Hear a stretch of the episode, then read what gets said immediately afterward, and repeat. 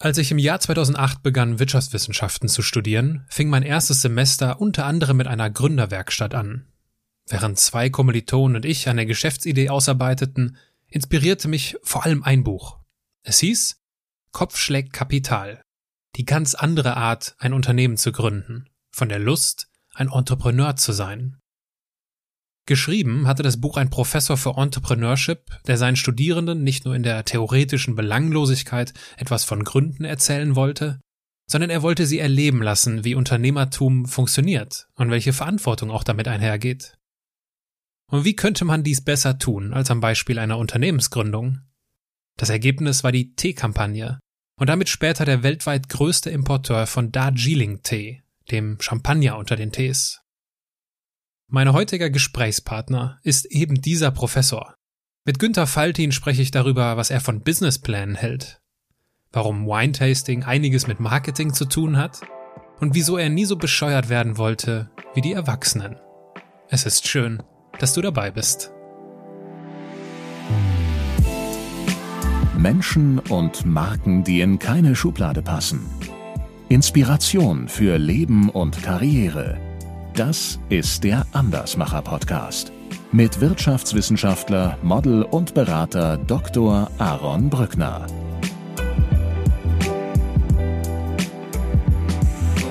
Dann war natürlich die Überlegung, ich will Ökonomie anders lehren, als ich es erlebt habe, und zwar ganz anders. Stand eine Studentin auf und sagte, Leute, merkt ihr nicht, äh, wie, wie bescheuert der Typ ist? Nur eine Sorte Tee und die nur in Großpackungen? Ich glaube, die Aufgabe unserer Generation oder der nächsten wird sein, könnte sein, sollte sein, Wiederversöhnung mit der Natur.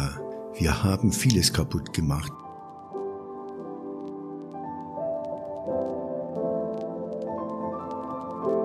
Herr Professor Faltin, ich begrüße Sie in meinem Podcast. Hallo. Wir sitzen hier in Berlin in es, es regnet gerade, also falls man das im Hintergrund hören sollte. Äh, es ist aber auch ein bisschen gemütlich. Das hat ja hier so ein bisschen äh, ja, es ist kein Wintergarten, ist natürlich viel schicker als ein Wintergarten, aber so ein bisschen fühlt es sich an, es ist gemütlich. Ich habe bei der Vorbereitung gemerkt oder gelesen, dass es ganz zu Beginn, als sie angefangen haben, das zu machen, wofür sie heute bekannt waren, dass es da etwas ungemütlicher war. Sie wurden ja, als sie als Hochschulgründer, als Hochschullehrer gegründet haben, für verrückt erklärt. Wenn ich Ihnen jetzt das Wort Andersmacher zuschmeiße, was für Assoziationen entstehen in Ihrem Kopf?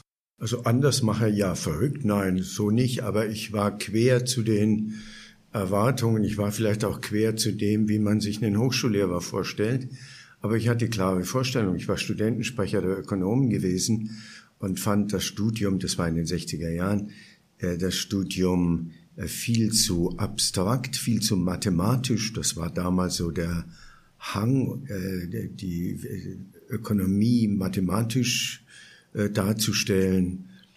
Und wir Studenten waren da, wir hatten natürlich Ideen, was wir in der Praxis machen und das ging so überhaupt nicht zusammen. man war in überfüllten Hörsälen und der Professor hat ein wissenschaftliches Manuskript abgelesen, was wenig verständlich war und daraufhin wurde man dann einer Prüfung unterworfen. Also es war ein ziemlich absurdes Theater und ich habe mir damals geschworen, also Hochschule ist ein bisschen eine merkwürdige Veranstaltung und sollte ich jemals mit denen irgendwas zu tun haben, dann aber völlig anders.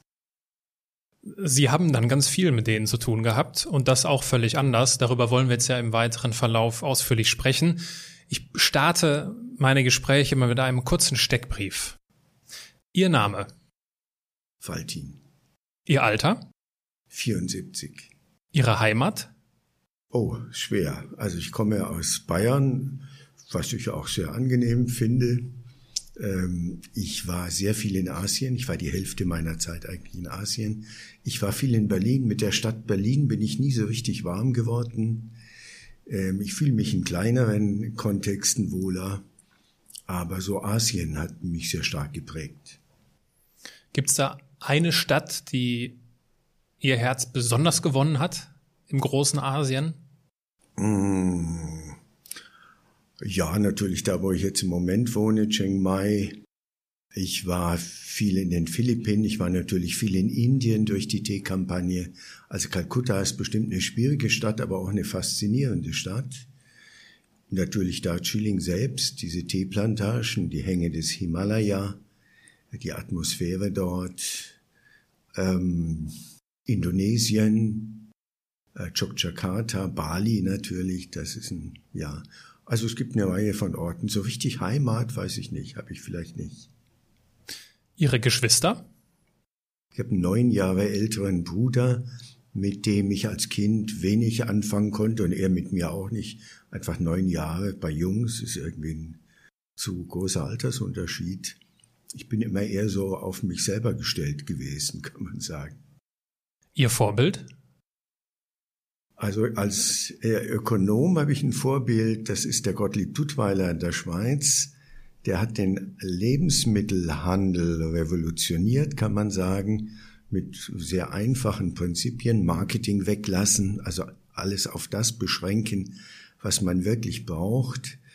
Gute Produkte, sehr gute Produkte und das preiswert anbieten, indem man unnütze Kosten spart, nicht indem man äh, die Arbeitsbedingungen ausnutzt oder die dritte Welt ausnutzt oder solche Sachen, sondern indem man das, was es eigentlich nicht braucht, weglässt, nämlich übertriebenes Marketing, übertriebene Werbung, Aufbau von Marken, Markenpflege, den Leuten einhämmern, den Markennamen Honda oder Philips oder Suzuki oder sowas und auch versuchen, so sparsam wie möglich zu wirtschaften. Ökonomie hieß für mich immer, und das hieß nicht nur für mich, sondern von Aristoteles bis in die Neuzeit, hieß sparsam mit Mitteln umgehen. Das ist heute wieder modern durch die Ökologiedebatte zwischendurch mal ein bisschen verloren gegangen. Also so sparsam wie möglich mit den Mitteln umgehen, nicht am Produkt sparen, nicht an der Qualität, sondern an allem drumherum. Das war immer so mein Leitbild und deswegen wollte ich das auch mal vorführen und habe ein Unternehmen gegründet, damals vor fast äh, 35 Jahren, das so als CT-Kampagne bekannt geworden ist. Und äh, bevor wir zur Teekampagne kommen, setze ich Sie erst noch einmal an eine Hotelbar. Angenommen, Sie säßen abends an einer Hotelbar. Was würden Sie trinken? Also die Vorstellung äh, ist mir nicht ganz äh, angenehm, weil ich die Hotelbars, bin ja viel in Hotels, die sind so ungefähr die langweiligsten Plätze, was man sich vorstellen kann. Teuer, schlecht, äh, keine interessanten Leute oder nur sehr selten. Ähm, na gut, aber ich versuche mich ja. äh, etwas mit Mühe da einzudenken. Was würden Sie trinken? Was würde ich trinken? Ich glaube, ich würde Wasser trinken oder wenn es später ist, so ein Glas Rotwein. Okay. Stellen wir uns vor, ich säße auch zufällig an dieser Bar neben Ihnen und wir würden ganz zufällig ins Gespräch kommen. Worüber würden Sie sich am liebsten mit mir unterhalten? Ich muss gestehen, dass ich selten Gespräche anfange, aber äh, wenn Sie mich ansprechen würden, dann würde ich fragen, was ist so Ihr Hintergrund, wofür interessieren Sie sich, was machen Sie beruflich? Und ich würde wahrscheinlich, weil das halt mein Thema ist, das Gespräch darauf lenken, was man in der Ökonomie anders machen sollte. Ja, über das anders, also wenn Sie das Wort anders machen in den Mund nehmen würden, dann hätten wir natürlich direkt zahlreiche äh, Gesprächspunkte und auch eine entsprechende Gesprächstiefe. Was ich mich und Sie haben jetzt ja schon angefangen, das ganz kurz zusammenzufassen, was Sie in Ihrem Leben gemacht haben beruflich. Äh, was ich Sie wahrscheinlich dann an dieser Bar auch fragen würde, wäre, Herr Professor Faltin, das ist ja, klingt ja nach einer sehr bewegten Biografie. Wenn Sie jetzt ein Buch über Ihr Leben schreiben würden, wie würde der Titel lauten? Oh. Ähm, ja, den Titel weiß ich nicht. Titel sind immer schwierig, aber ich würde es so ausdrücken, äh, warum machen wir die Welt nicht viel schöner, intelligenter, äh, aufregender, vor allem mit viel mehr Natur, in der Natur leben? Also wir sagen immer, dass man äh, die Hühnerfabriken abschaffen sollte, weil die Hühner artgerecht leben sollten, völlig d'accord. Aber wir sollten darüber nicht vergessen, dass wir auch nicht artgerecht leben und dass es mal Leute geben sollte, die sagen, Jetzt überlegen wir mal, was artgerechte Haltung für Menschen ist. Haben Sie eine, haben Sie eine Idee? Also zum Beispiel äh, viel mehr Natur. Ich glaube, die Aufgabe unserer Generation oder der nächsten Generation äh, wird sein, könnte sein, sollte sein, Wiederversöhnung mit der Natur. Wir haben vieles kaputt gemacht. Wir sind ein gefräßiges Obertier auf diesem Planeten, was rücksichtslos äh, sich den Lebensraum schafft, den es glaubt, schaffen zu müssen und dabei gegen äh, Pflanzen, gegen Tiere äh, völlig, äh, ja, die einfach beiseite schiebt, beiseite drängt und diesen Planeten betoniert und die Natur durchschneidet mit Autobahnen und mit, äh, ja, also dieses äh, sich entfremden von der Natur schlägt natürlich auf den Menschen zurück. Und deswegen Klimadebatte natürlich ganz wichtig. Wir dürfen den Planeten nicht ruinieren, aber es muss noch grundsätzlicher sein. Wir müssen versuchen, mit diesem, äh, mit dieser Natur wieder ins Reine zu kommen. Und diese Kehrtwende sehe ich noch nicht, außer dass die Leute ein paar Blumentöpfe auf den Fensterbank stellt. Ich nenne die die Blumentöpfler das zeigt so, wohin so ihre Sehnsucht vielleicht geht, aber wir müssen anders wohnen, wir müssen mehr in die Natur zurück. Also gibt es eine Menge, was ich, was, was man so sagen könnte oder was ich mir vorstellen könnte. Vielleicht noch ein Satz dazu. Ich bin ja so in den Nachkriegsjahren aufgewachsen und wir Kinder hatten nichts, kann man wirklich sagen. Bayerische Kleinstadt, Eltern Flüchtlinge. Das Wort Taschengeld kannten wir gar nicht. Äh, das äh, Wort äh, so Freizeit, ähm, das war auch, also wir haben halt den Schulranzen hingeworfen und haben dann in der Natur gelebt. Die, in den Häusern war es nicht so toll.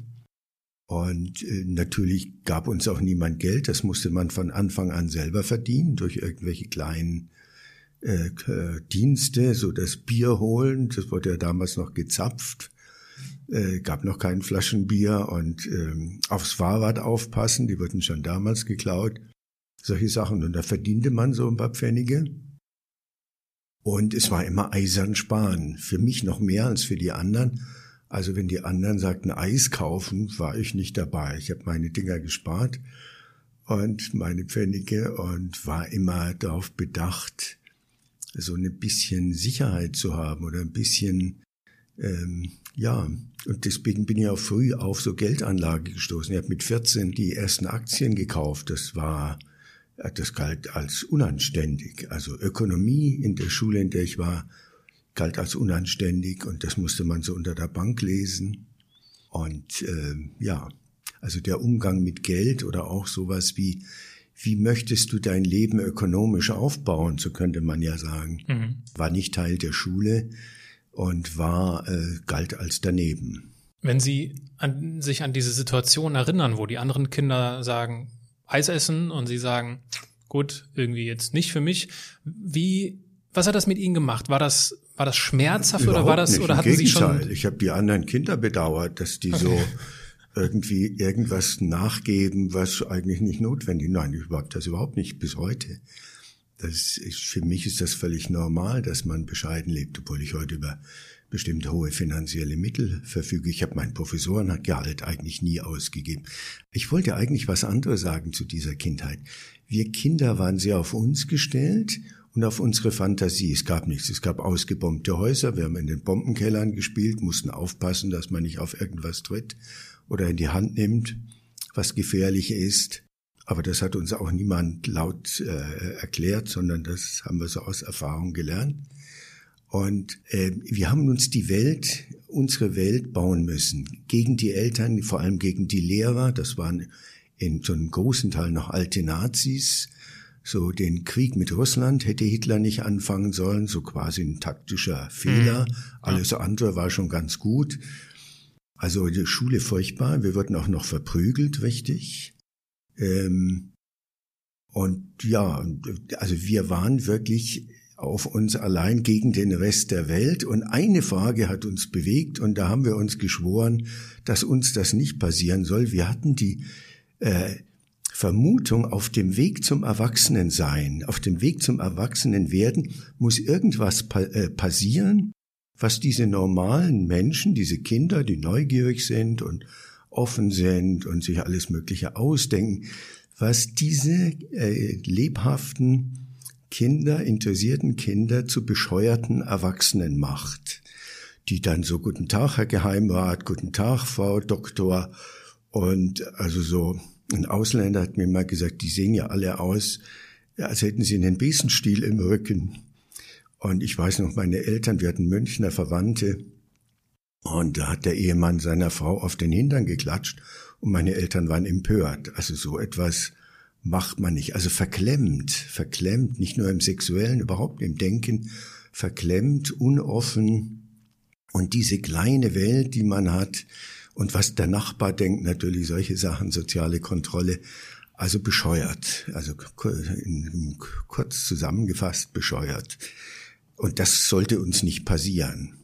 Und da war ich nicht der Einzige, aber ich habe das durchgehalten. Ich wollte nicht bescheuert werden. Wie, wie war das denn dann mit den anderen Kindern? Also ich vermute, das ist, also es klingt schon unheimlich reflektiert in, für, für das Alter. War das dann bei allen so oder waren also das Einzelfälle? Das war, das war eigentlich gar kein so fernliegender Gedanke, wenn ich an diese Erwachsenen denke. Wir Kinder haben oft im Friedhof gespielt, weil da Ruhe war. Da hatten wir keine Aufpasser oder so. Wir haben uns immer gewundert, dass so alte Leute vor einem Grab stehen. Meistens waren das ja Frauen, so in ganz in Schwarz. Und die hätten doch eigentlich sehen müssen, jetzt ist es dann bald zu Ende. Jetzt kann man doch mal loslassen und muss nicht immer diese engen, äh, selber aufgebauten Normen äh, äh, äh sozusagen den folgen. Aber das war nicht. Also äh, das ist aber eine normale Haltung von Kindern. Ich mhm. glaube, das war gar nicht so außergewöhnlich. Der Punkt ist, wird man nie, da nicht doch bescheuert? Und ich habe mir zumindest Mühe gegeben, das nicht zu werden. Was hat Ihnen dabei am meisten geholfen, nicht bescheuert zu werden?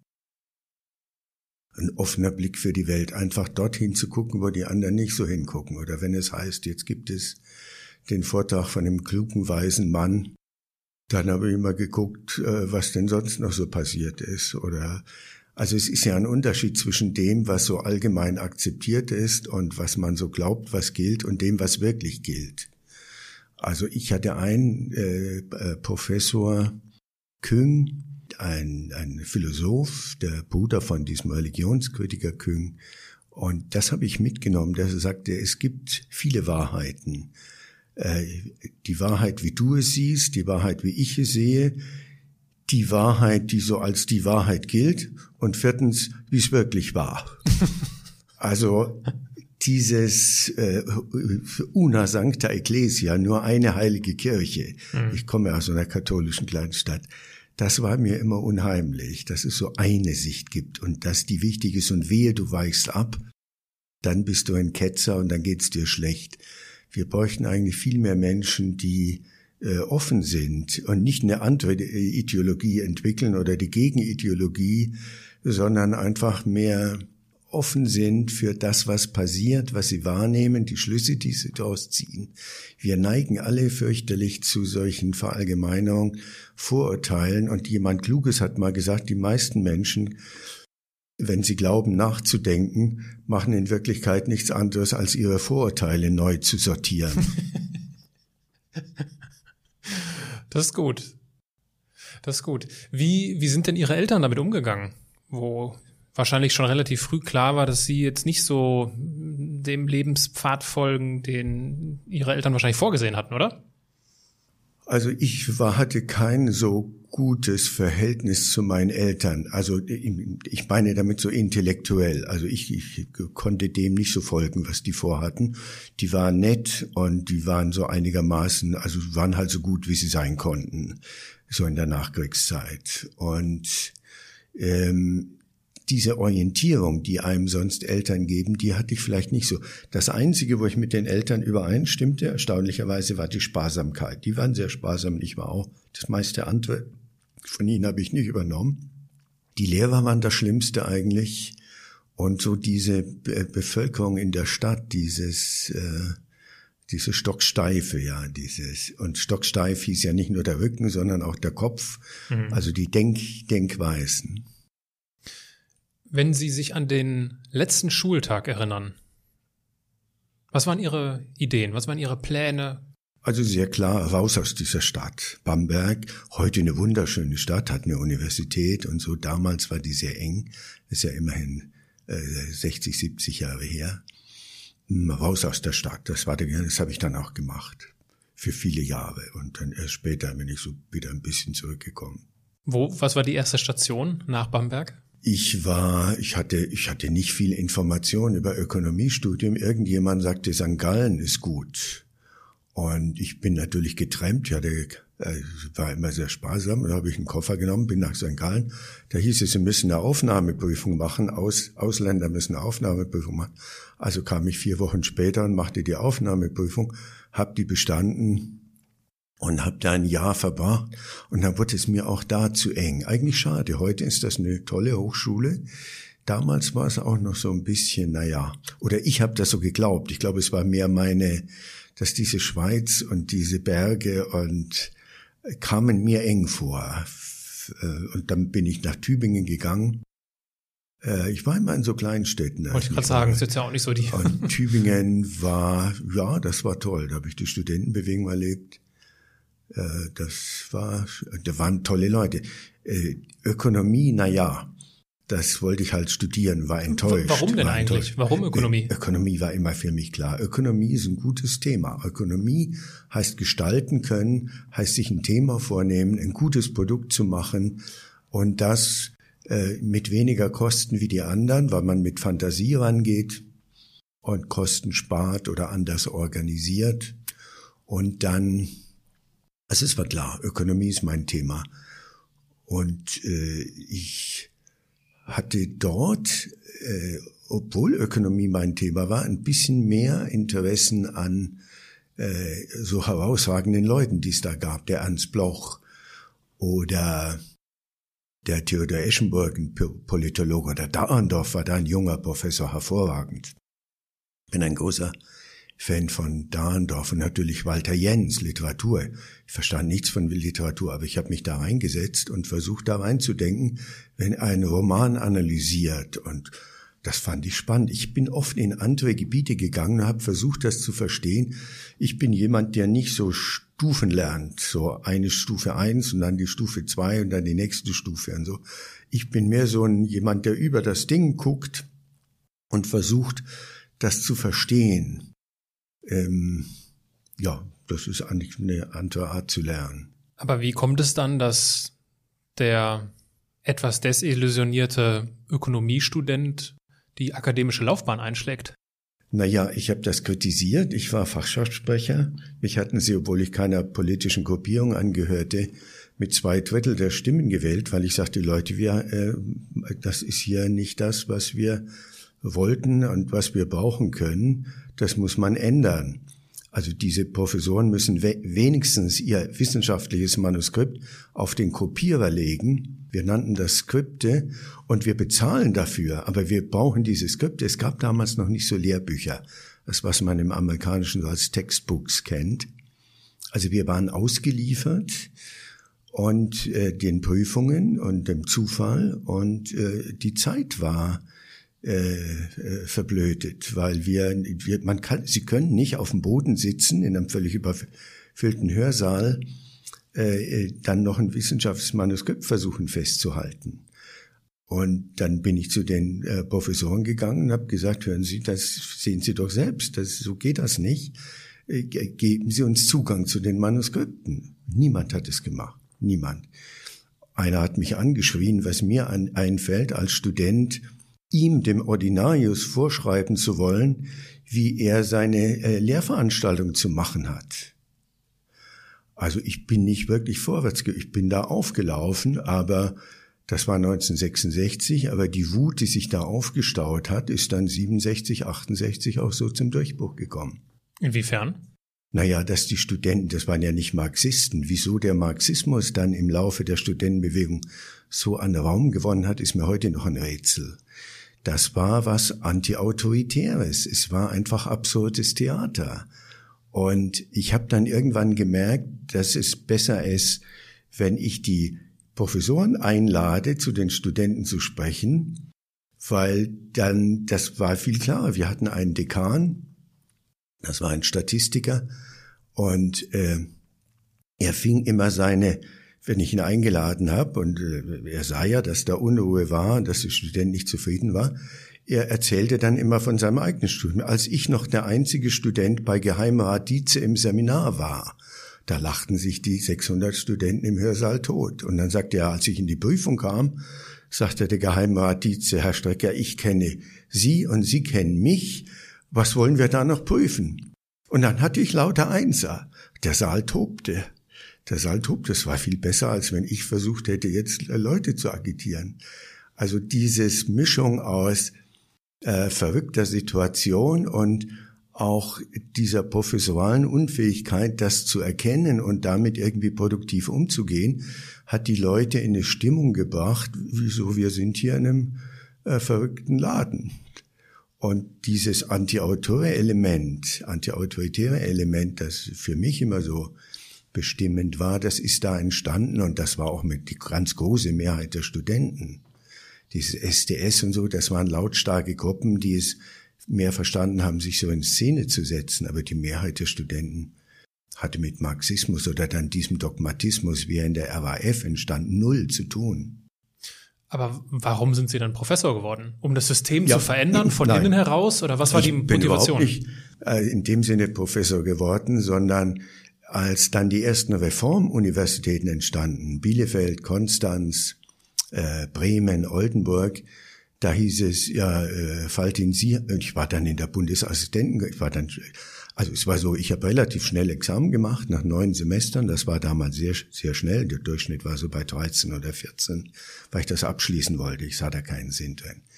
Und ich habe es trotzdem einigermaßen gut abgeschlossen, weil ich halt interessiert war an dem Fach und viel gelesen hatte.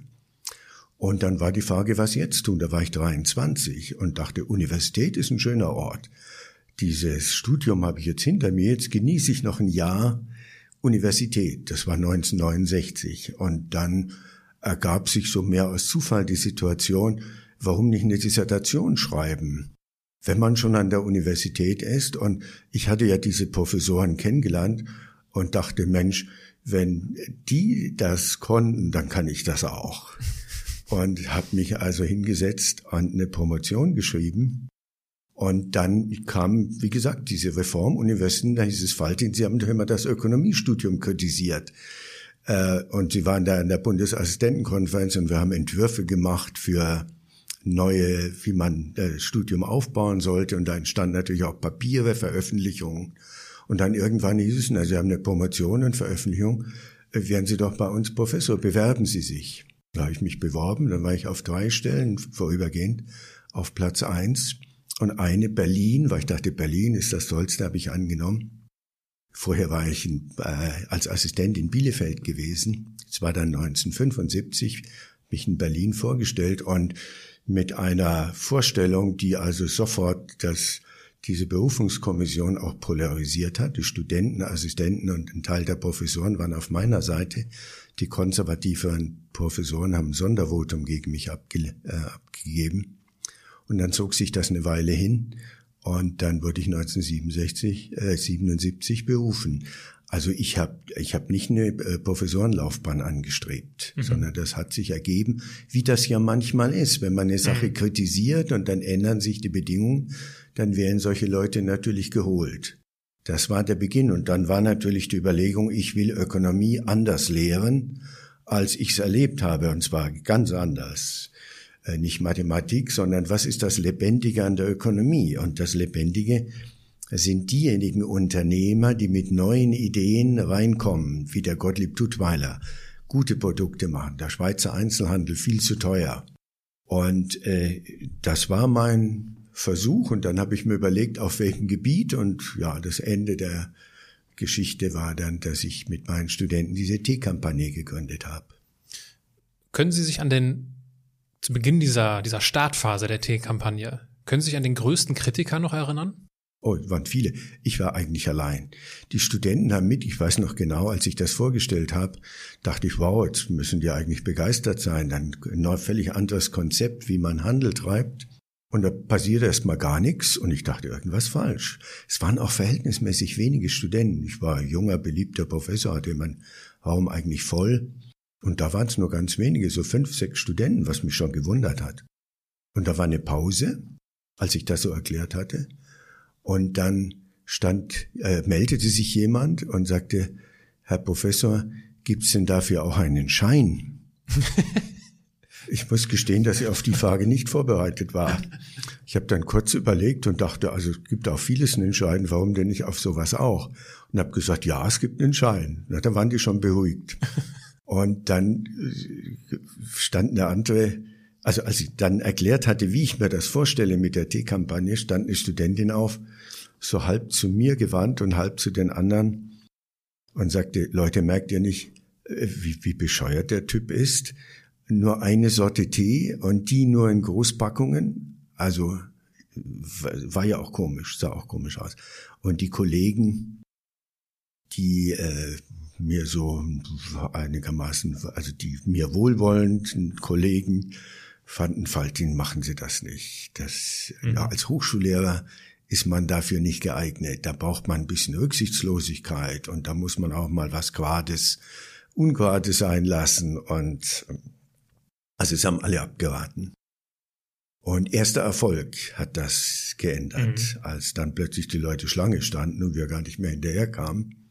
Jetzt müssen wir vielleicht einmal für die Zuhörerinnen und Zuhörer, die nicht so vertraut sind mit der T-Kampagne, kurz erklären, was war die Idee und wie sind Sie vor allem auch darauf gekommen? Weil ich erinnere mich gelesen zu haben, Sie waren Kaffeetrinker und Sie hatten mit Tee gar nicht so viel am Hut. Ja.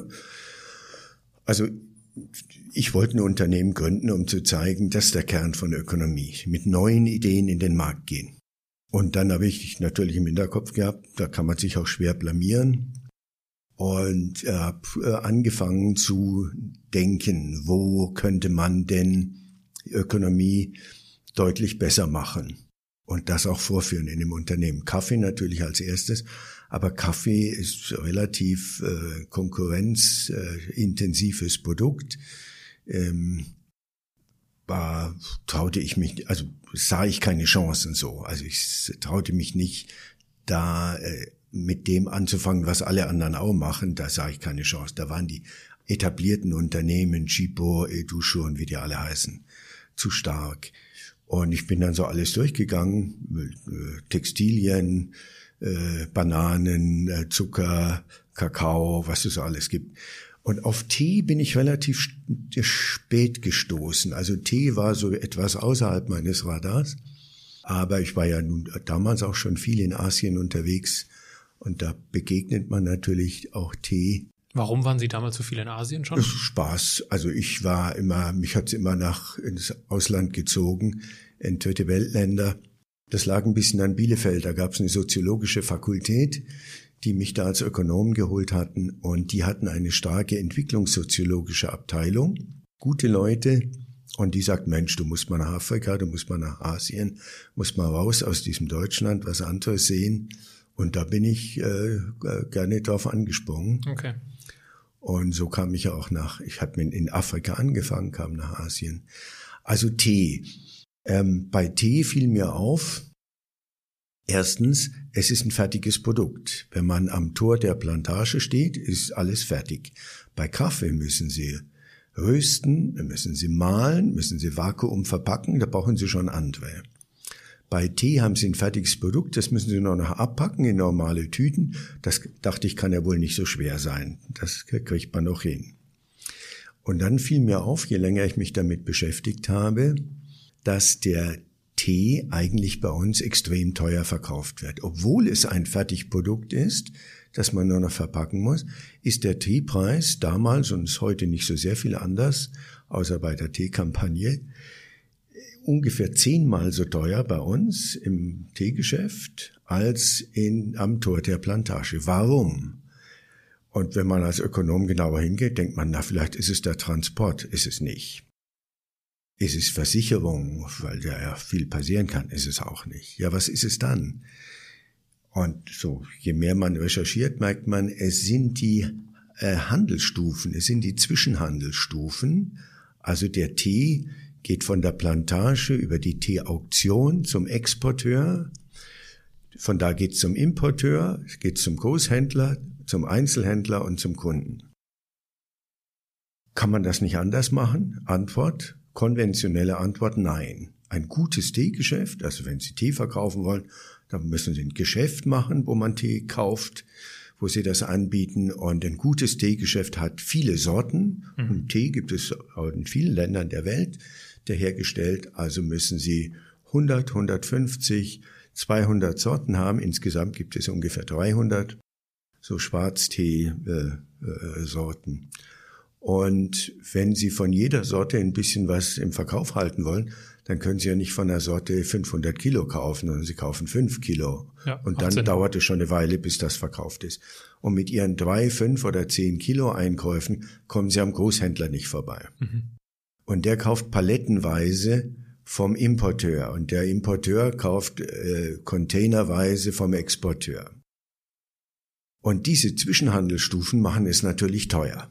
Also der alte Kaufmannsregel ist, ich kaufe für eins ein und für zwei weiter. Dann mhm. habe ich so meine Kosten gedeckt und ein bisschen was verdirbt, ein bisschen was wird geklaut und veraltet und so weiter.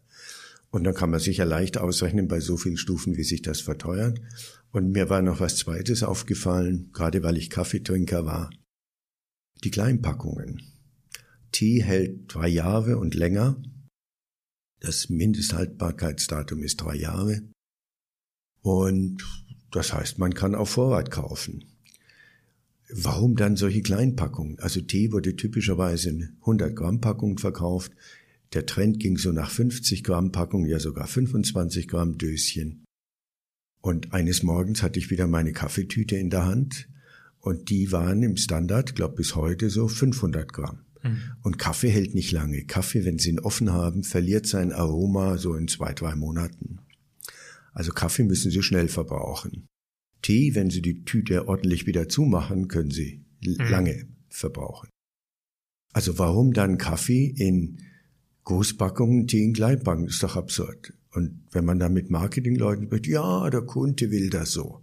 Ich sagte, Quatsch, das ist doch totaler Quatsch. Also ein haltbares Produkt in Großpackungen und ein nicht haltbares Produkt in Kleinpackungen.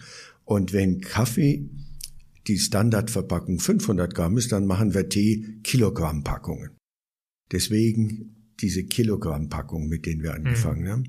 Und das andere war diese Sortenvielfalt.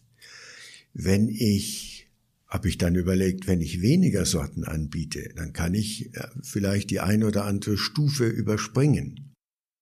Und dann, wenn man das konsequent zu Ende denkt, ganz besonders wenige Sorten, vielleicht nur zehn, vielleicht sogar nur fünf.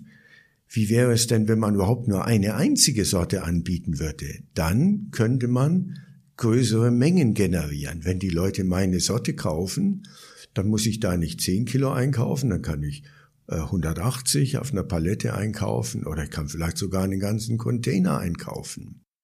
Aber ich muss große Einkaufsmengen generieren, sonst kann ich da nicht diese Zwischenhandelsstufen überspringen. Ja, könnte man mit einer Sorte äh, operieren? Eigentlich nicht. Die Leute wollen ja Auswahl. Es gibt verschiedene Teesorten. Da bin ich lange hängen geblieben und kam nicht weiter. Und dann irgendwann dachte ich, nee, ich muss ja am Einkauf überhaupt nicht sparen. Wenn ich diese Zwischenhandelsstufen überspringe, kann ich einen guten Tee einkaufen. Ich kann eine hohe Qualität einkaufen. Der Einkaufspreis spielt ja im Vergleich zu dem Verkaufspreis fast keine Rolle, kann man sagen. Also einen guten Tee einkaufen, eigentlich sogar einen sehr guten Tee. Und dann ist die nächste Überlegung, was wäre denn eigentlich der beste Tee überhaupt, den es gibt? Also bin ich in die Bibliotheken gelaufen, habe ein paar Teebücher unter den Arm genommen und siehe da, manchmal kommt einem auch bisschen der Zufall entgegen. Es gibt tatsächlich so eine Teeregion auf der Welt, die gilt als Nummer eins. Und die liegt an den Südhängen des Himalaya, sehr hoch, sehr steil, intensive Sonneneinstrahlung, wie man das ja schon aus den Alpen kennt, kleine Blätter, aber sehr hoch aromatische Blätter, teuer, aber eben kann man sagen, oder unter äh, Tee-Feinschmecker die beste Teesorte der Welt. So hatte ich das gelesen. Und dann gibt's noch innerhalb dieser Teesorte eine besondere, nämlich den First Flush. Also die Region, von der ich spreche, heißt Darjeeling, mhm. Nordindien, an den Hängen des Himalaya. Und diese Region hat sogar eine Winterpause. Das haben die meisten äh, Teeregion nicht. Die liegen ja in den Tropen und in der Winterpause kann sich der äh, Strauch also ausruhen und schießt dann mit besonders aromatischen Blättern im Frühjahr aus und das ist der sogenannte First Flush. Und da habe ich gelesen, das ist eigentlich der beste Tee. Also nehme ich doch diesen Tee und nur diesen. Ja, und die Auswahl, wenn die Kunden was anderes wollen, da habe ich mir zurechtgelegt. Rotwein, wenn man einen Rothschild Lafitte Rotwein hat, der richtig teuer ist, wenn ich den preiswert mache, dann trinken doch die Leute den Rothschild Lafitte. Und selbst wenn sie ihn überhaben, dann trinken sie wieder so eine Flasche Kellergeister oder Oktobersonne oder sowas. Und dann sind sie schnell wieder bei meinem Rothschild Lafitte zurück. So habe ich mir das zurechtgelegt. Verstand ja von denen nichts, war, wie Sie sagen, Kaffeetrinker. Also so machte mir das Sinn. Nur eine einzige Sorte Tee, aber dafür die beste. Und Großpackungen statt Kleinpackungen. Und da stellt sich heraus, da hat man plötzlich sehr viel weniger Kosten. Mhm. Ich habe enorme Kosten eingespart. Gleichzeitig damals war die Diskussion, ja, gab so eine Idee, ob man nicht den fairen Handel auch umsetzen kann. Es war eine Forderung aus der Wissenschaft seit langem. Die Terms of Trade zugunsten der Entwicklungsländer verbessern. Und das macht aber keine Fortschritte. Und es gab so ein paar Leute, das war so im Gespräch, kann man das nicht äh, umsetzen, das was heute Fair Trade heißt haben wir gesagt, klar, also das müssen wir auf jeden Fall machen. Und eine andere Diskussion war, äh, Chemierückstände im Tee. Gab so die ersten Skandale, dass in Lebensmitteln hohe Chemierückstände sind. Darunter auch Tee, was für die meisten Menschen überraschend war, weil man denkt, Tee ist ein klares, schönes, sauberes Produkt. Also Fairtrade und Chemierückstände analysieren, bevor man den Tee kauft und suchen, dass man den Tee bekommt mit möglichst geringen äh, Chemierückständen. Das war damals, heute haben äh, mehr als die Hälfte der Teeplantagen auf Bier umgestellt, auch durch unseren Druck und unser äh, Versuch, die, die Teeplantagenbesitzer zu bewegen, intelligenter zu produzieren. Also so ist das entstanden. Und to cut a long story short, das sah zwar schräg aus, nur eine Sorte Tee und die in Großpackungen und Leute sagten typisch Professor, so typisch mhm. Elfenbeinturm, keine Ahnung von Praxis. Aber von der ersten Stunde an entstanden Schlangen an unseren, wir haben erst so Marktstände gehabt und später dann Versand. Wir kamen mit dem Tee überhaupt nicht hinterher. Der wird mhm. uns aus der Hand gerissen. Es war von Anfang an Erfolg. Und wir waren ein Drittel so teuer wie der Marktführer. Das spielt natürlich auch eine Rolle. Ein Drittel.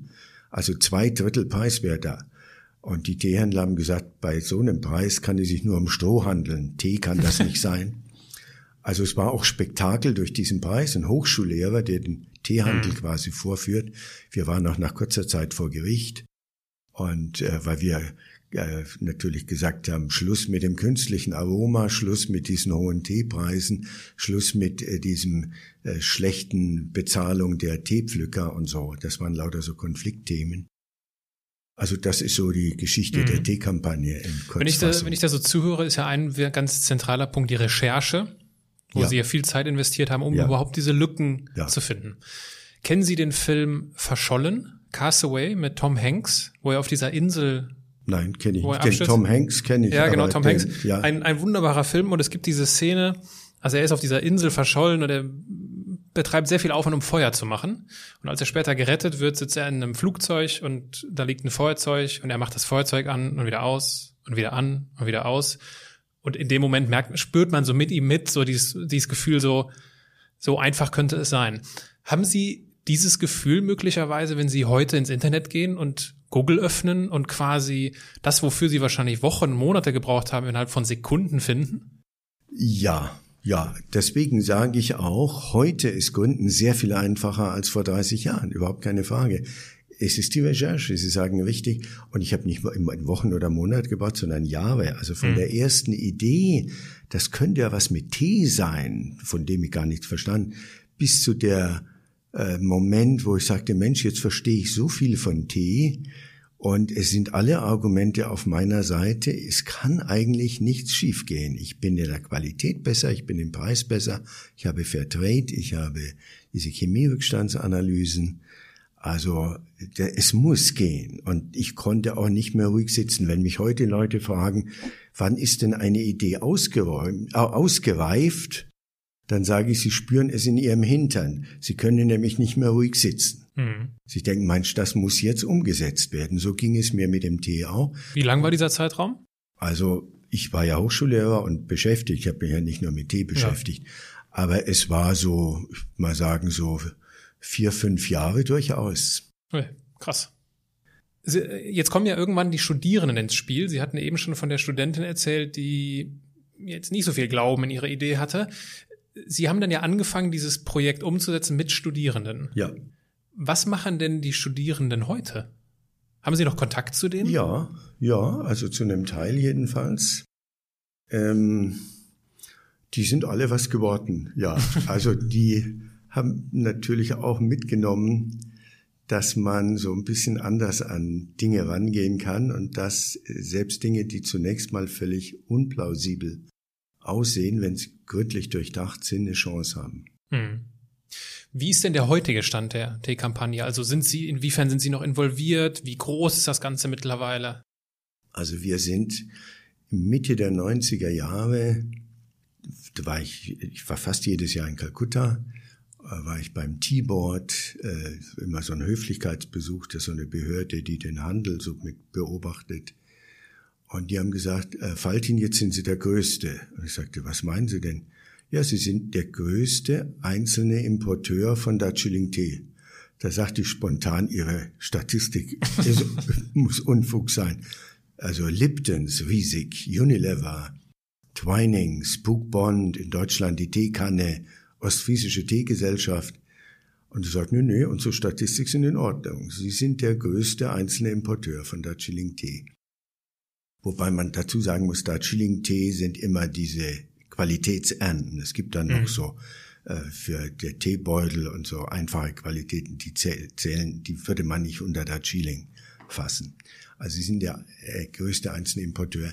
Also wir sind rasch gewachsen und da zeigt sich, wie man mit einer gut durchdachten Idee, äh, einem, ich nenne das Entrepreneurial Design, schon sehr erfolgreich sein kann. Das ist ja auch das Thema in Kopfschlägkapital, ein gutes mhm. Konzept und dann arbeitsteilig arbeiten. Also Thema Studenten. Wir waren alle keine großen Organisatoren. Die Studenten besser wie ich. Ich bin ein nicht also wirklich schlechter Organisator wir kamen einfach hinter den Mengen, die wir verkauften, nicht hinterher. Und wir hatten zum Teil wütende Kunden, die sagten, wann kommt denn mein Tee endlich? Und wir mussten sagen, wir wissen es auch nicht. Ja, ist denn mein Paket raus? Äh, sorry, das wissen wir auch nicht. Ja, und Sie wollen Wirtschaftspädagoge sein? Sagte ich, na ja, wir, also, wir strengen uns an und ich bin sicher, Ihr Paket kommt noch. Und meistens sagten die, na ja, ich verstehe ja, irgendwie sind Sie da äh, geht das alles zu schnell, ähm, machen Sie mal weiter. Aber es, wir hatten eine Organisation, die dem, dem Wachstum nicht gewachsen war, so könnte man mhm. sagen. Und äh, trotzdem, ja, sind die Kunden bei uns geblieben, haben auch zu uns gehalten. Wir hatten äh, heftige Angriffe aus dem gesamten Teehandel und ab und zu auch mal aus den Medien. Äh, die, also kriegten auch mal Meistens haben die Medien oder fast immer haben die Medien positiv über uns geschrieben, aber ab und zu mal haben die Teehändler da eine Stimme bekommen. Ich leite die Firma immer noch, um auf Ihre Frage zu antworten, mhm. aber ich leite sie als äh, Orientierung und äh, versuche natürlich, dass die Werte, die wir da realisiert haben, auch beibehalten werden. Ich bin nicht im Tagesmanagement. Das empfehle ich auch Gründern. Ihr müsst sozusagen die Richtung klarkriegen. Wo wollt ihr hin? Leadership. Und Management oder noch genauer gesagt Unternehmensverwaltung ist was anderes. Leadership ist wichtig, auch die Unternehmensverwaltung ist wichtig, aber die kann ich abgeben. Die muss ich sogar abgeben. Verwaltung hat was Ordnung halten. Das ist gut und richtig. Aber Ordnung halten ist ungefähr das Gegenteil oder fast das Gegenteil von Kreativität. Dinge neu denken, anders denken, mal ausprobieren kann man es nicht völlig anders machen. Deswegen ist Leadership was anderes als Management und Unternehmensverwaltung. Mhm. Und das trennen und sagen, arbeitsteilig vorgehen. Wenn ich beides gleichzeitig machen will, habe ich ein Problem. Dann mache ich beides nicht gut. Und lande bei diesen vielen Selbstständigen, die überlastet sind, überfordert sind bei der schieren Menge, die sie bewältigen müssen. Nicht, weil sie es intellektuell nicht schaffen würden, sondern weil sie von der Menge erschlagen werden. Dieses Beaumont, was ja heißt selbstständig sein, heißt alles selber machen und das ständig, da ist was Richtiges dran, leider in der Beschreibung dieser Situation, aber es ist schlecht. Es wäre besser, Arbeitsteile vorzugehen. Gründen mhm. für mich und für das, was ich da lehre, Kopf schlägt Kapital, heißt nicht Kapital ist der Engpass, sondern die guten Konzepte sind ein Engpass. Also gutes Konzept plus Komponenten K und K. Für mhm. die Österreicher einfacher zu verstehen. Konzept und Komponenten. Mhm. Lassen Sie uns über dieses über die, über das Gründen, über das Unternehmersein oder das Entrepreneurship ein wenig ausführlicher sprechen. Und ich habe mal so ein paar Zitate mitgebracht, die im Zweifel bekannt sind. Zweifel haben wir die schon tausendmal gehört.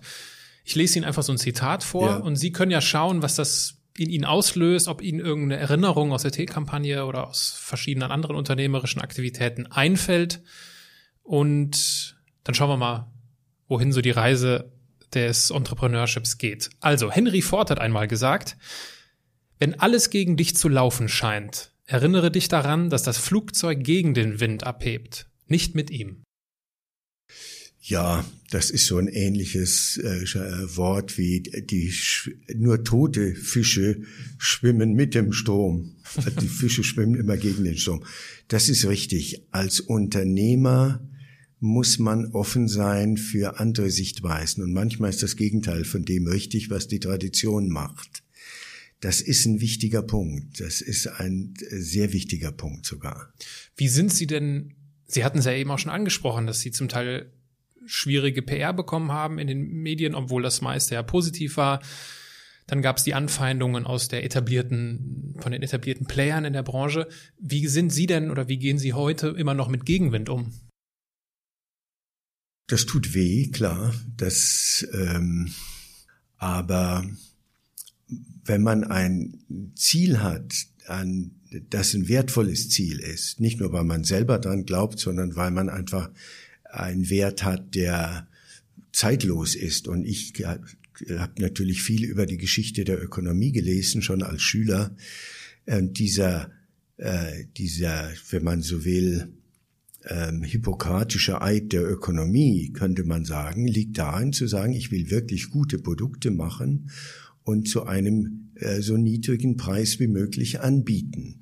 Das ist ein schöner Vorsatz. Und wenn man dafür angegriffen wird, äh, etwa weil es heißt, das sei kein Tee, sondern Stroh, und wir haben wirklich äh, hervorragenden Darjeeling importiert. Und unsere Kunden äh, wissen das auch, dann muss man da äh, durchhalten und muss da durch und sagen, ja, es ist gemein, es ist hässlich, es ist eine hässliche Seite des Wettbewerbs, aber nicht aufgeben, auf keinen Fall aufgeben.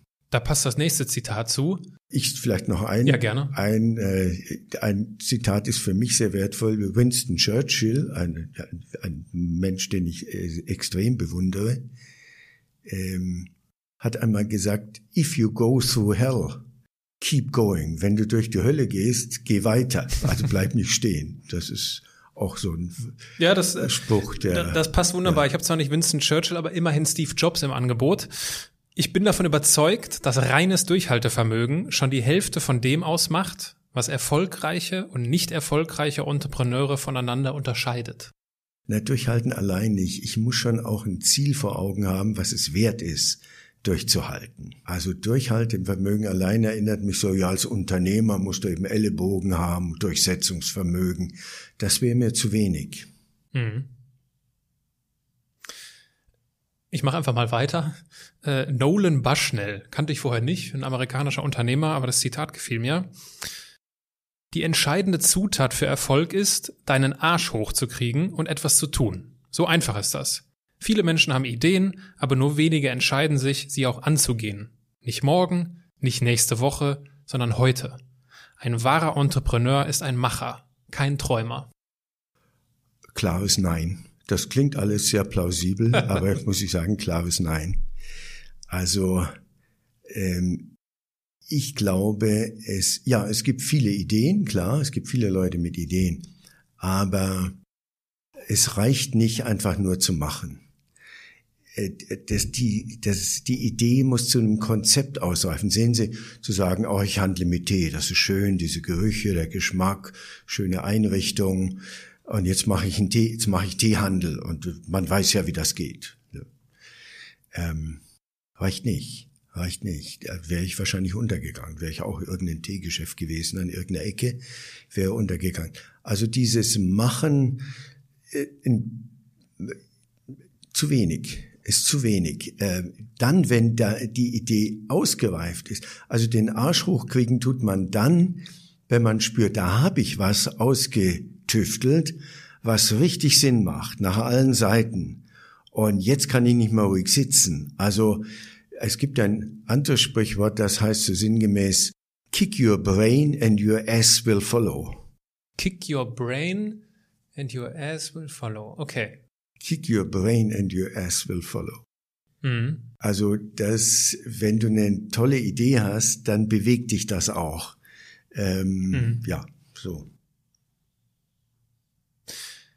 Reed Hoffmann, Reed Hoffman, äh, Co-Gründer von LinkedIn. Wenn dir die erste Version deines Produktes nicht peinlich ist, hast du es zu spät auf den Markt gebracht. Kann ich auch nicht so viel mit anfangen.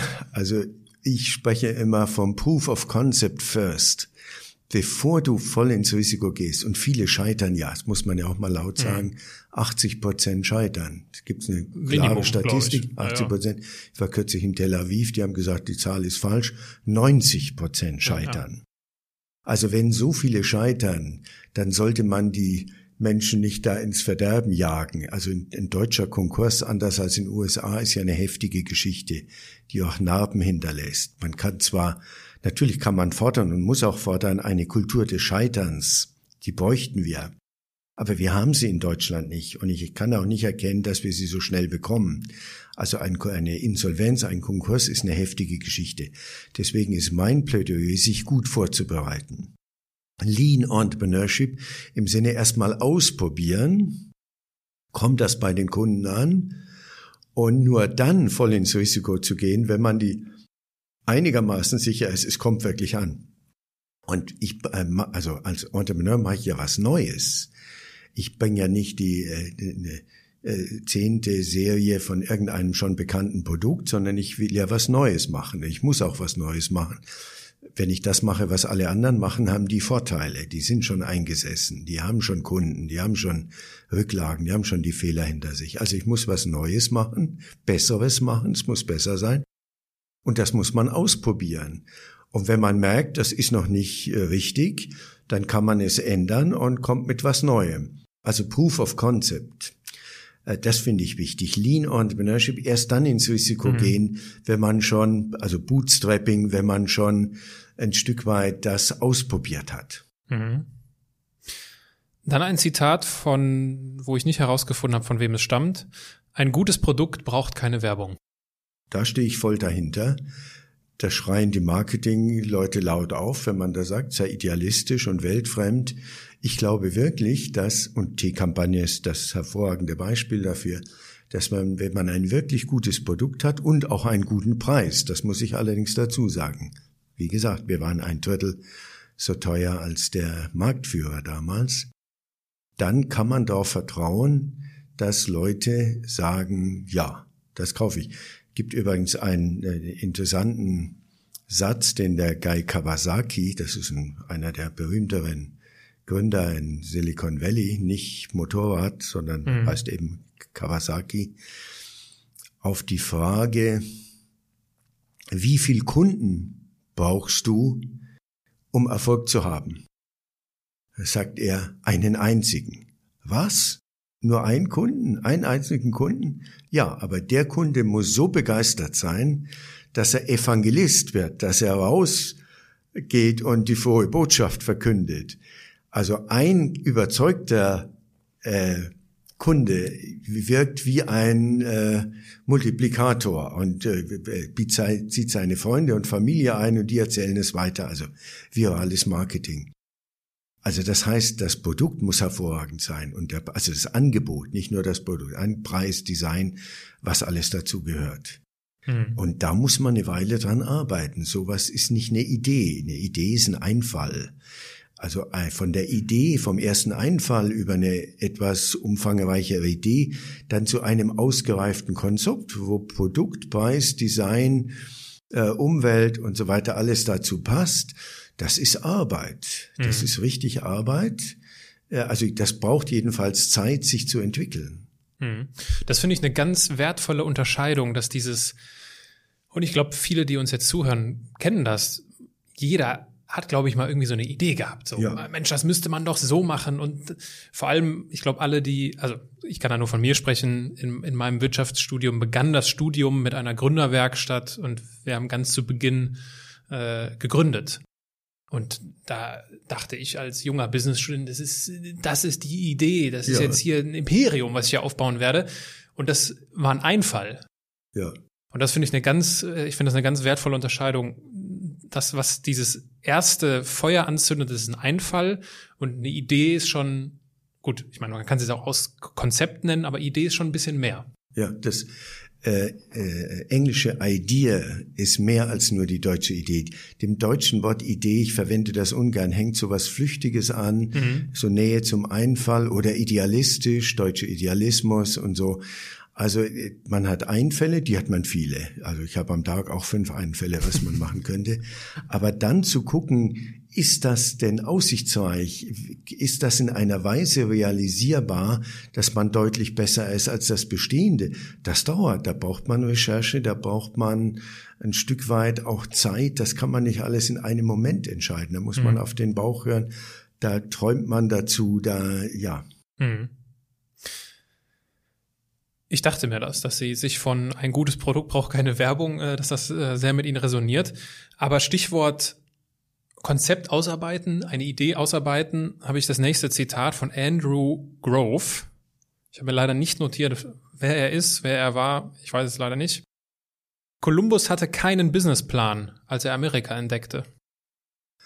Ja, das sind zwei Sachen drin. Eines ist, er zog aus Indien, äh, nach Indien zu kommen und äh, entdeckte Amerika. Und das zweite ist das Stichwort Businessplan. Ähm, ich kannte noch den äh, Erfinder, wenn man so will, des Businessplans, war der Jeffrey Timmons, der sagte, ja, wenn Leute das brauchen, zur Ordnung ihrer Gedanken es aufzuschreiben, natürlich sollte man aufschreiben, aber manche haben es auch im Kopf. Und sobald Sie einen Kunden sehen, lassen Sie Ihren Businessplan fallen und gehen Sie zum Kunden und reden Sie mit ihm. Mhm. Das ist in Deutschland dann in einer Weise rezipiert worden, die weit weg ist von dem, was äh, der. Das wäre so typisch deutsch, ja, oder? Ja. Und er hat auch gesagt, uh, uh, the moment the, your business plan uh, leaves the printer, it's no longer valid, it's no longer mhm. up to date. Ähm, also als Denkhilfe. Mhm. Und man muss ja eine sagen, der Businessplan, wenn es um was Neues geht, und wir reden ja von Entrepreneurship und nicht von irgendwas Existenzgründung oder sich mit irgendwas selbstständig machen.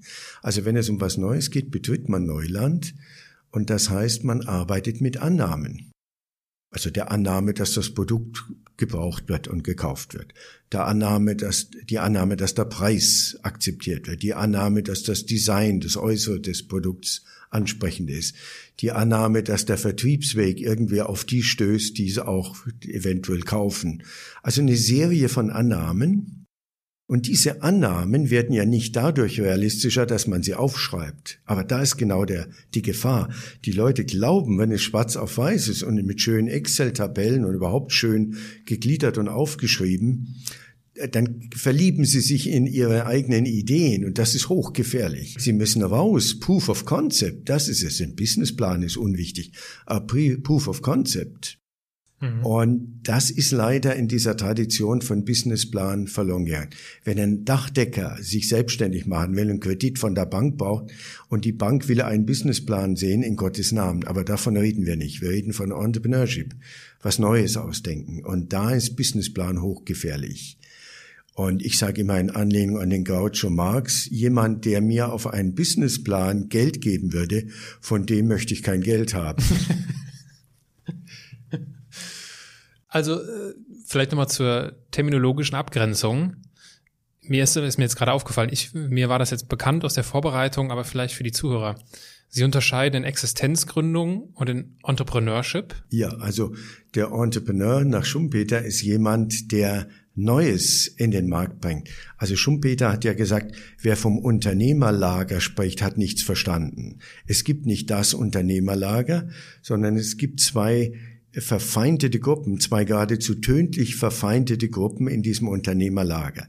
Die Mehrheit im Unternehmerlager sind etabliert, versuchen das weiterzumachen, was sie machen, versuchen sich abzuschirmen, versuchen dem Wettbewerb zu entgehen, zum Beispiel durch Markenbildung, so dass der Vergleich nicht mehr so ohne weiteres möglich ist.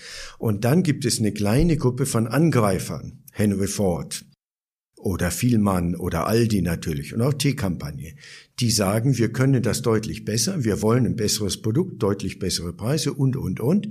Und die sind natürlich in einer wirklichen Feindschaft am Markt.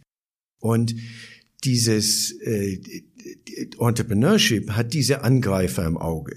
Nehmen Sie Silicon Valley und äh, Facebook und was es immer gibt, das sind, egal wie man das, ob man das gut oder schlecht oder wie man das bewertet, aber es sind Angreifer.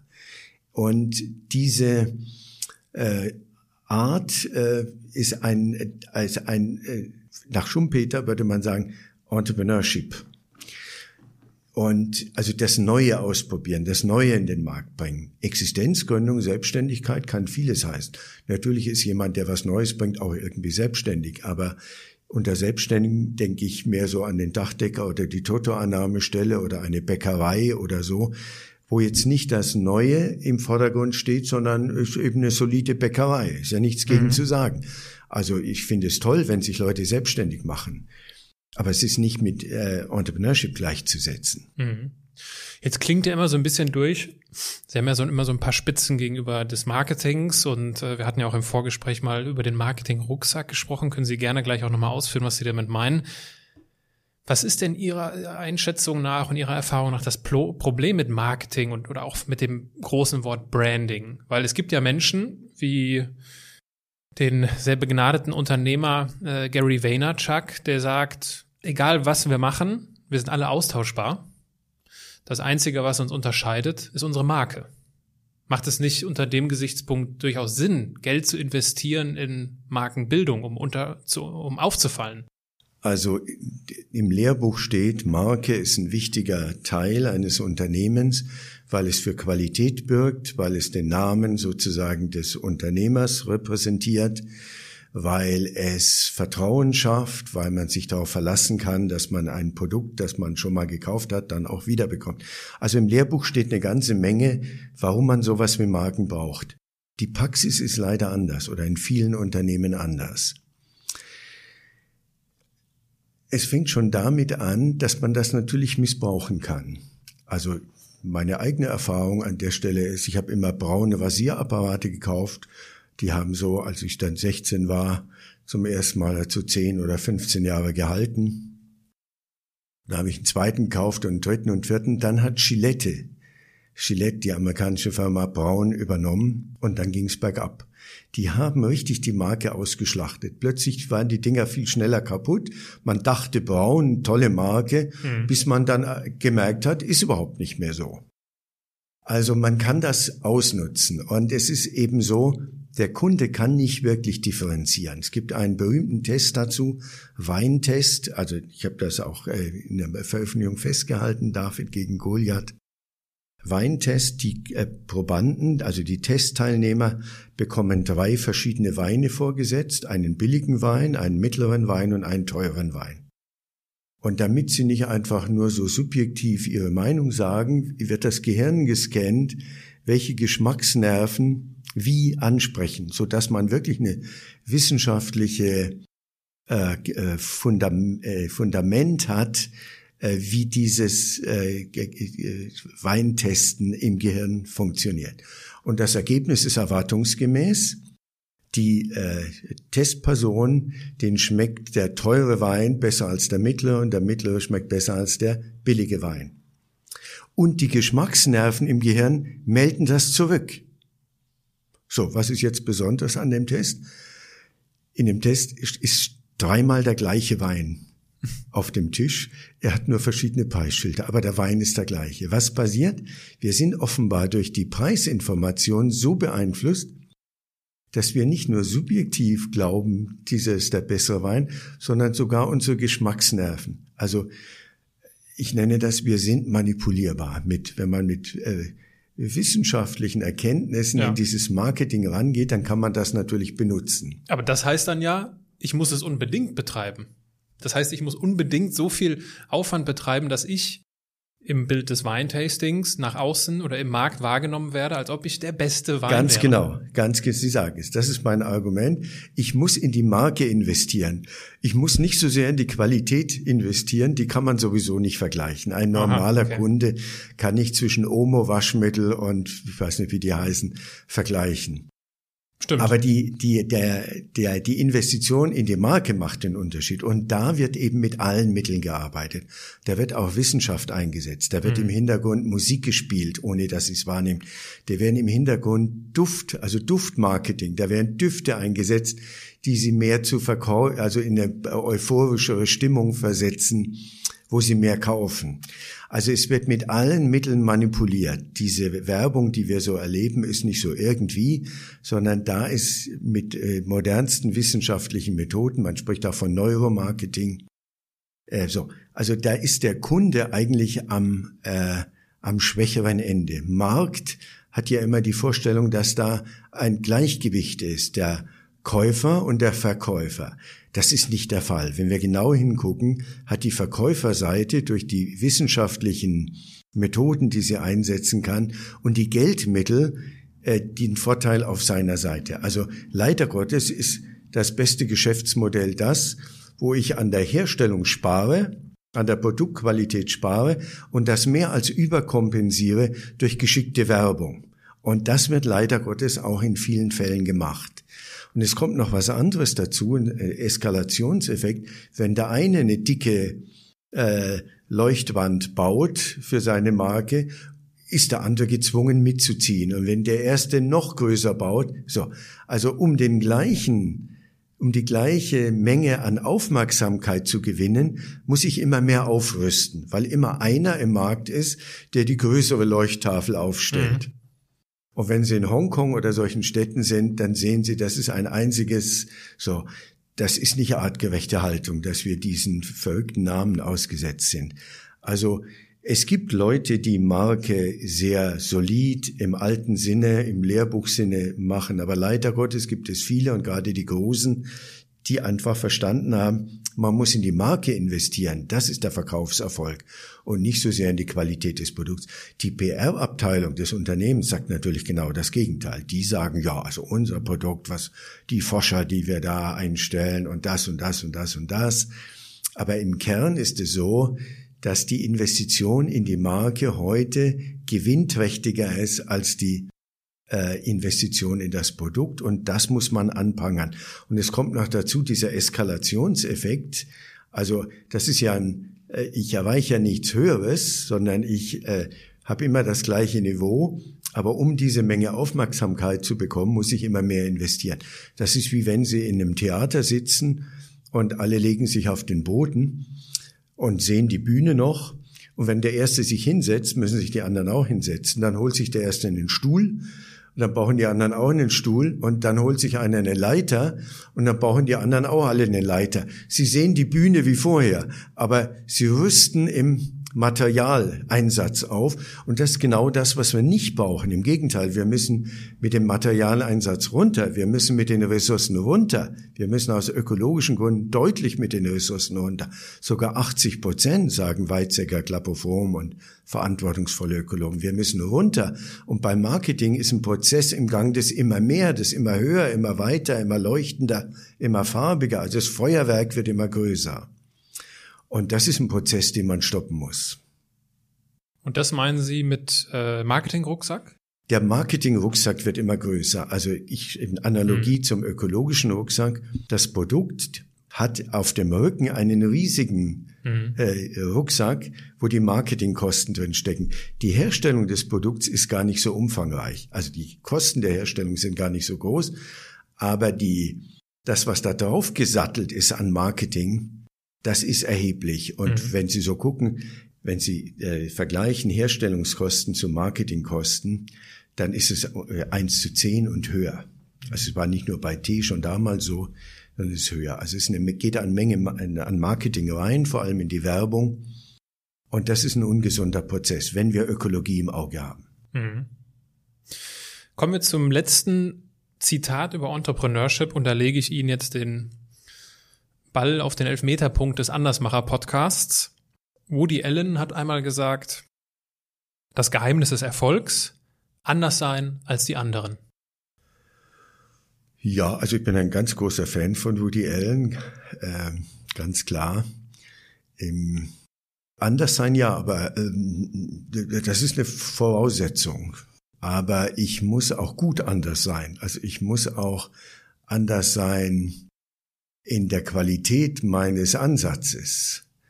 Also nur, wenn alle grün äh, sagen, dann blau zu sein, würde mir nicht reichen. Also das, aber ich glaube, das hat Woody Allen auch gemeint, mhm. dass man Sachen besser durchdenkt, dass man nicht die bequemen Wege geht, dass man nicht der Konvention folgt, sondern sich ein Stück weit mal ausprobiert und außerhalb des Mainstreams stellt. Das finde ich, ja.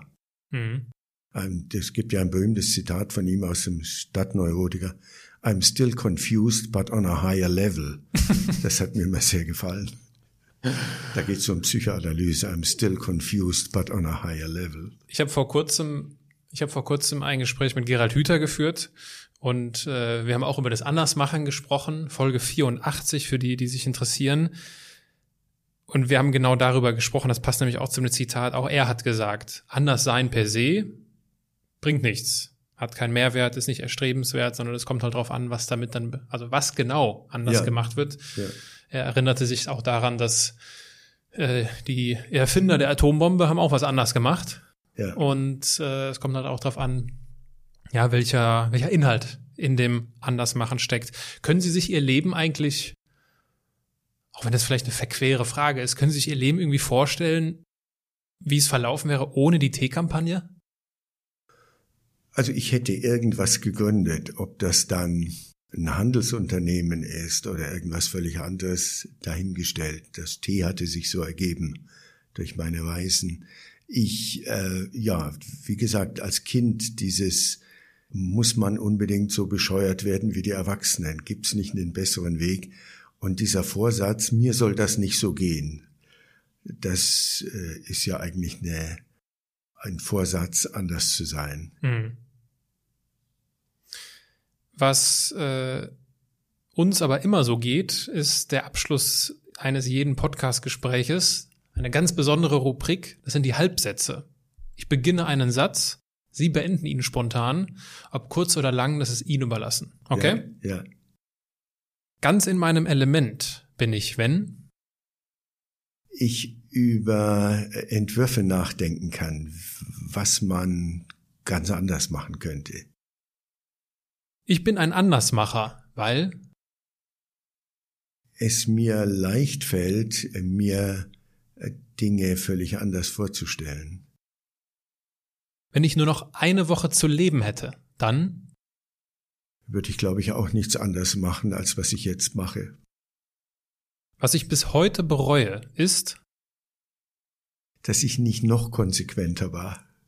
Inwiefern das denn? Ähm, Fällt Ihnen eine Situation ein, wo Sie sagen, ah, hättest du dich da mal noch konsequenter entschieden? Ja, ich hätte vielleicht nach zehn Jahren an der Universität trotz Lebenszeitanstellung und allen den Privilegien, die man da hat, aufhören sollen und mich ganz in dieses Entrepreneurship vertiefen. Weil diese Querelen an der Universität, wenn man da anders ist, hat man dann ja auch viele äh, Gegner und bewegt in diesen Institutionen etwas zu bewegen, ist sehr energieverlustig. Mhm. Also ich, ja, ich hätte vielleicht da früher einen konsequenten Strich ziehen sollen. Mhm. Einen Strich ziehen wir unter dieses Gespräch. Und bevor sich die Zuhörer überlegen können, mit wem sie diese Folge teilen möchten, die letzte Frage an Sie. Meine Mission mit diesem Podcast ist es, anders machen normal zu machen. Gibt es etwas, was Sie unseren Zuhörern abschließend noch mit auf den Weg geben möchten?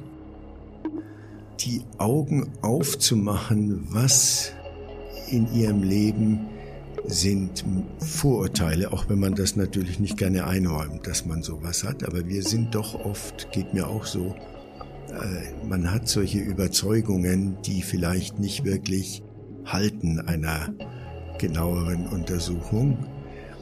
Und man bewegt sich doch sehr stark in Konvention, auch wenn die Konvention manchmal schon die Avantgarde zu sein scheint. Also die Augen offen halten und äh, immer wieder neu gucken und nicht sagen, jetzt bin ich auf dem richtigen Weg. Es gibt einen schönen Satz aus dem Talmud, ist das, glaube ich, äh, solange du suchst, bist du ein Weiser. Wenn du glaubst, die Wahrheit gefunden zu haben, bist du ein Narr. passend, passend. Herr Professor Faltin, vor elf Jahren, im Jahr 2008, in meinem ersten Semester des Wirtschaftsstudiums, habe ich Ihr Buch gelesen, Kopfschläg Kapital. Elf Jahre später durfte ich mich mit Ihnen unterhalten. Das freut mich, das war sehr schön. Mittlerweile hat es aufgehört zu regnen und die Sonne ist wieder rausgekommen. Das ist auch schön. Ich bedanke mich für Ihre Zeit und für dieses Gespräch. Ich bedanke mich.